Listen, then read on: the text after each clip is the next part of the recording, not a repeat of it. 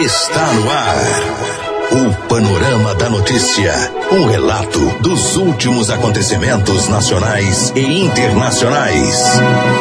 Uma narrativa da história, da qual você faz parte. Olá, bom dia. Eu sou Silvano Arruda e a partir de agora, no noticiário de Rio Paranaíba, da região do Brasil e do mundo, nesta quinta-feira, 16 de maio, ano 2019. Muito bom dia. Eu sou Raquel Marinho. A partir de agora, o panorama da notícia. A fase da lua é crescente e a estação do ano é outono. Nesta edição do Panorama da Notícia, você vai saber que. Rio Paranaíba tem protesto contra o corte no orçamento da educação. Times de Rio Paranaíba estreiam nos Jogos Escolares 2019 em Patos de Minas. Câmara de Vereadores prova lei que cria o dia de fibromialgia em Rio Paranaíba. Governos de Dilma e Temer também cortaram verbas da educação. O maior corte aconteceu em 2015 com tesourada de 9,4 bilhões de reais. Pelo menos três mulheres são assassinadas vítimas de feminicídio todos os, todos os dias no Brasil. Maio Laranja, Rio Paranaíba promove dia para combater o abuso e a exploração sexual de crianças e adolescentes. Isso e muito mais a partir de agora no Panorama da Notícia. A pessoa bem informada está à frente de seu tempo. Está no ar o Panorama da Notícia.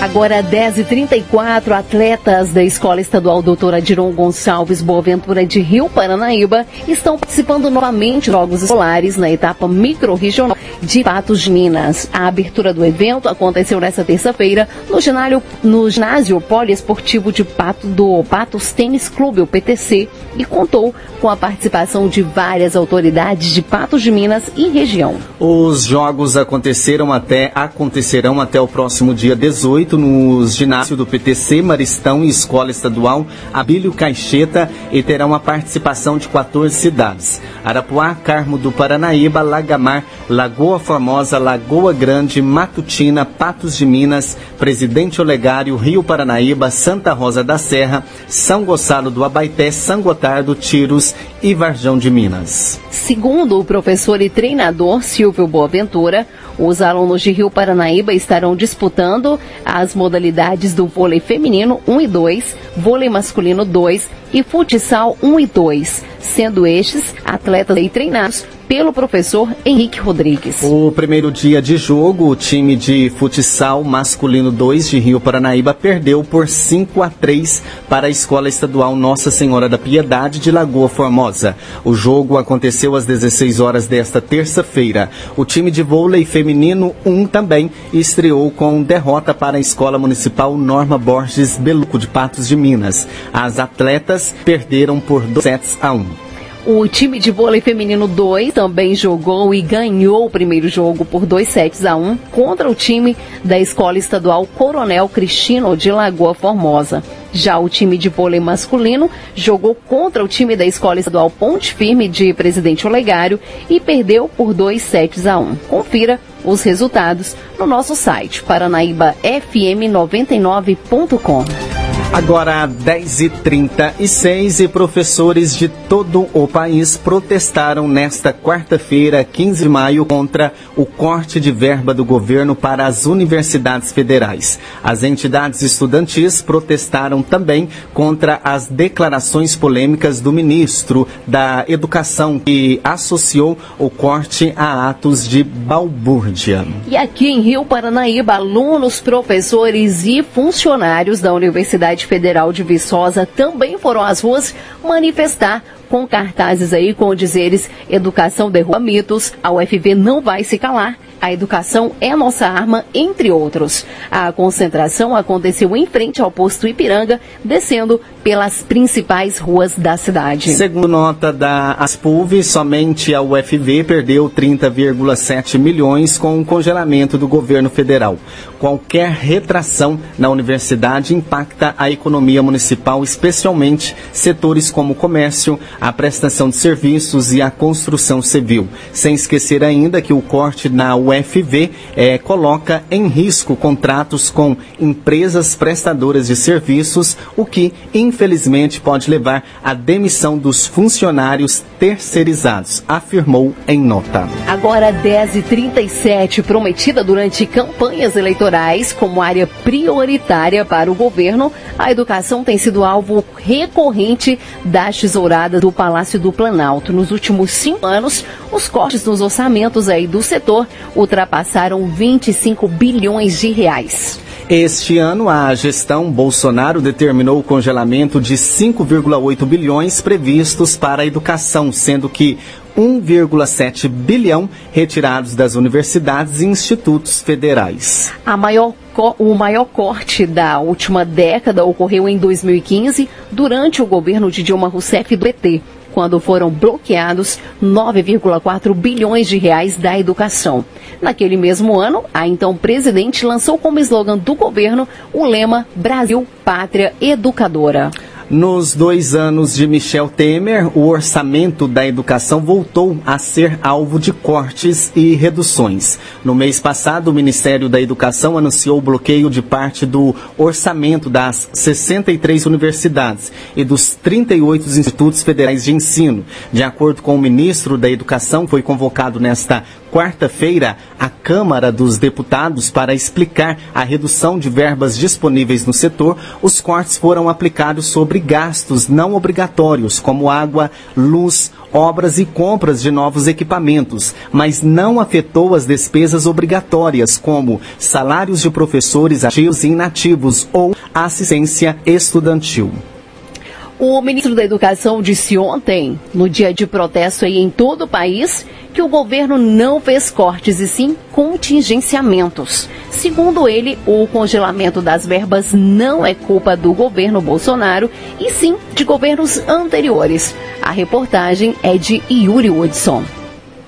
No dia em que milhares de estudantes foram Brasil afora em mais de 170 cidades contra os cortes do governo na educação, o ministro Abraham Weintraub foi questionado por mais de cinco horas nesta quarta-feira sobre o tema no plenário da Câmara aos deputados, Weintrauber repetiu que o contingenciamento não é corte e sustentou que a culpa do congelamento das verbas não é do governo Jair Bolsonaro. Nós não somos responsáveis pelo contingenciamento atual. O orçamento atual foi feito pelo governo eleito de Dilma Rousseff. Nós não somos responsáveis pelo desastre da educação básica brasileira. Em diversos momentos, o ministro reafirmou que o governo adotará uma nova postura. O que a gente se propõe? Cumprir com o plano de governo que foi apresentado a toda a população durante a campanha. A prioridade é a pré-escola, o ensino fundamental ensino técnico, mantendo estrutura das universidades, porém mudando a estratégia. Para a oposição, os cortes de verbas em universidades foram retaliações.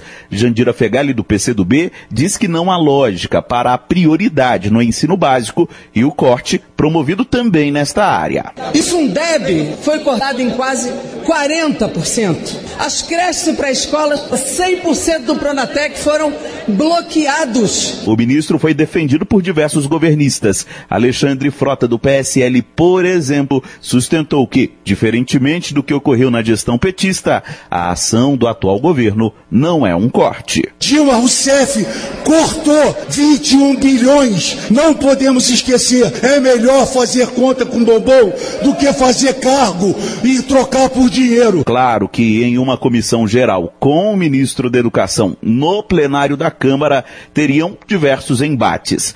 Um dos mais quentes foi quando o ministro citou o ex-presidente Lula e, ironicamente, provocou os parlamentares, perguntando se eles conheciam o que é carteira assinada. Eu fui bancário, carteira assinada, azulzinha, não sei se vocês conhecem. Trabalhei muito, recebi o ticketzinho. Eu pessoalmente me senti ofendido, porque eu também tive carteira assinada. Ministro, por favor, Vossa Excelência.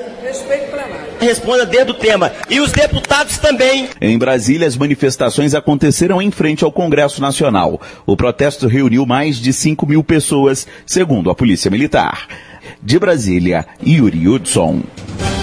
Agora 10 horas e 42 e vamos conferir agora a participação do repórter Brenzonta falando ainda sobre a greve desse dia 15 de maio. Nesta quarta-feira, os brasileiros foram às ruas em defesa das universidades e da ciência.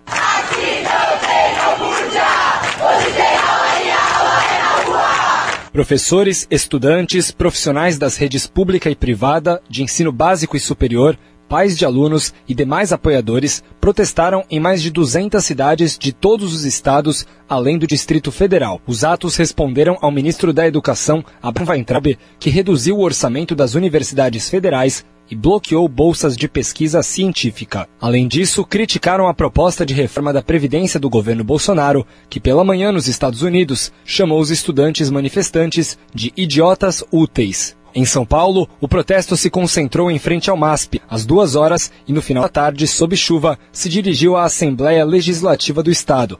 No ato, o estudante de Sociologia, Marcelo, pediu a revisão dos cores. Faz pouquíssimo tempo que a classe trabalhadora consegue alguns lugares, como ensino médio, como ensino superior. Eu sou uma pessoa preta e as pessoas pretas nesse país, até pouco tempo, não conseguiam também acessar o ensino superior e ensino médio, há de lá o ensino básico. E não é agora que vamos retroceder e repetir a história. A Central Única dos Trabalhadores estima que entre 2 e 5 milhões de pessoas em todo o Brasil foram às ruas. Os atos foram pacíficos. Apenas no centro do Rio de Janeiro, um ônibus foi incendiado após confusão entre manifestantes e policiais militares, mas não houve feridos. No Twitter, viralizou a hashtag Tsunami da Educação. Nas ruas, Ana Beatriz Paiva, vice-presidente do Centro Acadêmico dos Estudantes de Psicologia do Mackenzie, corrigiu o presidente do Brasil, que listou sua faculdade como uma das poucas que produzem pesquisa no país. Existe pesquisa no Mackenzie, mas a gente sabe que o grande foco da pesquisa é nas universidades federais. E a gente sabe que esse corte na educação afeta a educação inteira do país. Então é por isso que os mackenzistas também estão aqui hoje, para mostrar que a gente é contra o corte. A União Nacional dos Estudantes convocou um novo protesto contra os cortes na educação para 30 de maio e prometeu mais pressão sobre o governo federal. No dia 30 vai ser maior, no dia 30 vai ser maior. No dia 30 vai ser maior, no dia 30 vai ser maior. De São Paulo.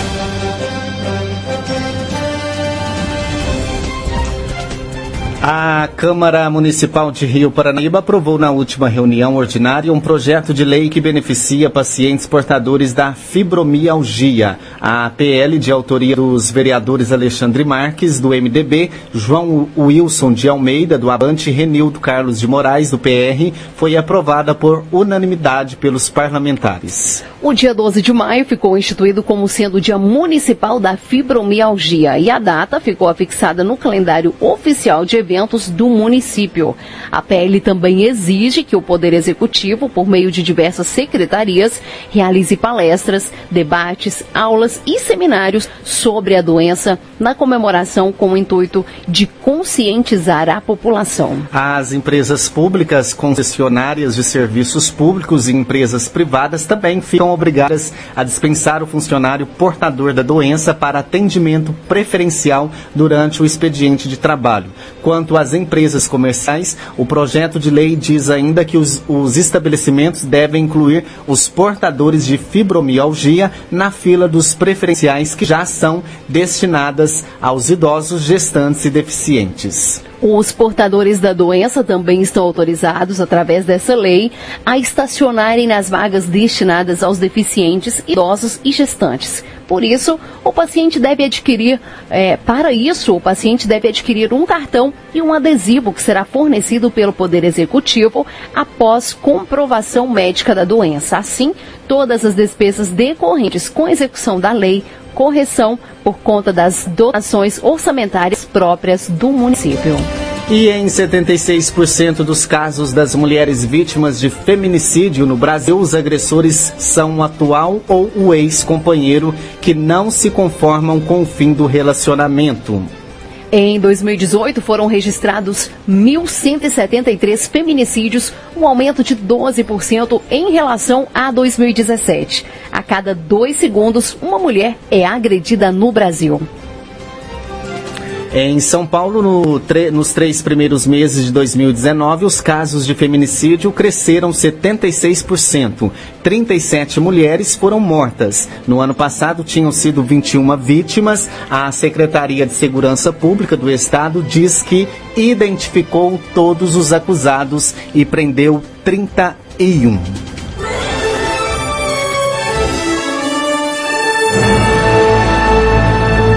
Após um pequeno intervalo, novas notícias.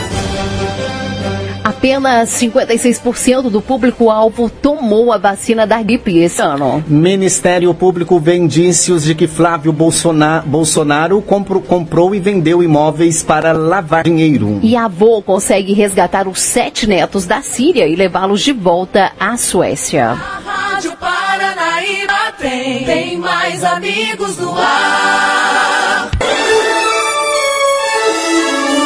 Retomamos para que você saiba o que está sendo notícia hoje. Agora 10 horas 50 minutos, a Secretaria de Desenvolvimento Social, junto com o CRAS, Conselho Tutelar e o projeto Participa da UFV Campus Rio Paranaíba, promovem nesse sábado, dia 18 de maio, uma movimentação para alertar a população sobre os abusos sexuais de crianças e adolescentes. Na ocasião, serão entregues panfletos com informações sobre como e onde anunciar o ato de abuso ou exploração sexual. Durante toda essa semana, equipes da organização do evento estarão visitando as escolas de todo o município, entregando material de orientação e convidando para participarem do dia de conscientização que acontece neste sábado de 8 às 12 horas na Praça da Matriz. Na ocasião, a Secretaria de Saúde estará presente atualizando as vacinas de toda a população. No local também terão pula-pula, brincadeiras, algodão doce, doce, pipoca e muita diversão para a criançada. Haverá ainda orientação sobre Bolsa Família e o BPC, benefício de prestação continuada. Segundo o site da Agência Brasil, o total de denúncias relacionadas a crianças e adolescentes foi de 80.400 em 2015, 76.100 em 2016, 84 mil em 2017 e 76,2 mil em 2018. O número de denúncias de violação de direitos da criança caíram cerca de 10% em 2018, mas ainda são altos, lembrando que muitos casos não são levados ao conhecimento desses órgãos de proteção, o que simboliza um número muito maior. Eu Disque 100, sistema de atendimento telefônico criado pelo Ministério da Mulher, da Família e dos Direitos Humanos, é preparado para receber reclamações de violações de direitos humanos sobre diversos temas, inclusive abusos infantis. A campanha contra o abuso e a exploração sexual acontece neste mês de maio em todo o país e a gente traz agora a reportagem de Carolina Cassola falando mais sobre esse assunto. Neste sábado, 18 de maio, é lembrado o Dia Nacional de Combate ao Abuso e à Exploração Sexual de Crianças e Adolescentes. O Disque 100 recebe 40 denúncias por dia contra esse tipo de crime. Mas esse número pode ser bem maior porque muitos casos permanecem em a Fundação Abrinq promove a campanha Pode Ser Abuso para orientar e mobilizar a sociedade sobre esse tema.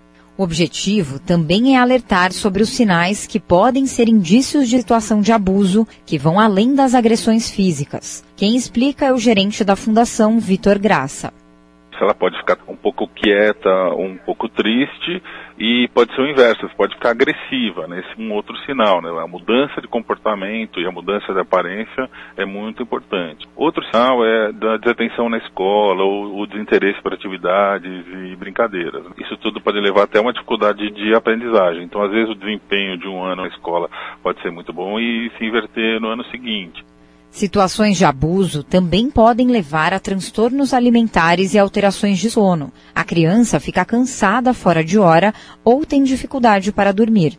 Vitor Graça explica o que caracteriza o abuso sexual. Um atentado violento ao pudor, um estupro, mas pode ter um contato físico, né? então às vezes um assédio sexual, um assédio verbal, né?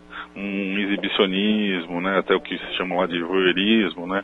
Hoje está muito cuidado com a internet, né? Então tem o abuso sexual com contato e sem contato. Ambos podem gerar marcas para a vida, então precisa ficar muito atento. Nas redes sociais é possível utilizar a hashtag Pode Ser Abuso. Para mais informações sobre a campanha, acesse www.podeserabuso.org.br. De São Paulo.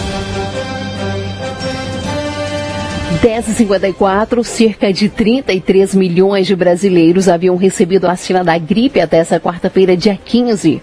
O número corresponde a apenas 56% do público-alvo da campanha nacional de vacinação contra a influenza, que termina no fim desse mês, no dia 31. Os dados são do último balanço do Ministério da Saúde. A vacina gripe este ano protege contra três subtipos graves da influenza H um H1N1, H3N2 e influenza B. A vacina contra a gripe de 2019 está disponível para 59,5 milhões de brasileiros. A escolha do público-alvo é determinada de acordo com recomendações da Organização Mundial da Saúde. E um relatório do Ministério Público do Rio de Janeiro aponta que há indícios de que o senador Flávio Bolsonaro comprou e vendeu imóveis para lavar dinheiro.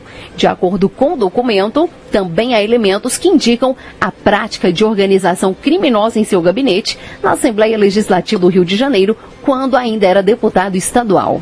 De acordo com os promotores, há indícios de que Flávio lucrou mais de 3 milhões com as negociações. Em nota, o senador Flávio Bolsonaro diz que as informações da revista Veja sobre seu patrimônio não são verdadeiras, que continua sendo vítima de vazamentos de informações do processo que está em segredo de justiça e afirmou ainda que sempre declarou seu patrimônio à Receita Federal e que a renda dele é compatível com tudo o que foi declarado. E nós agora no Panorama da Notícia a participação do comentarista e jornalista Alexandre Garcia.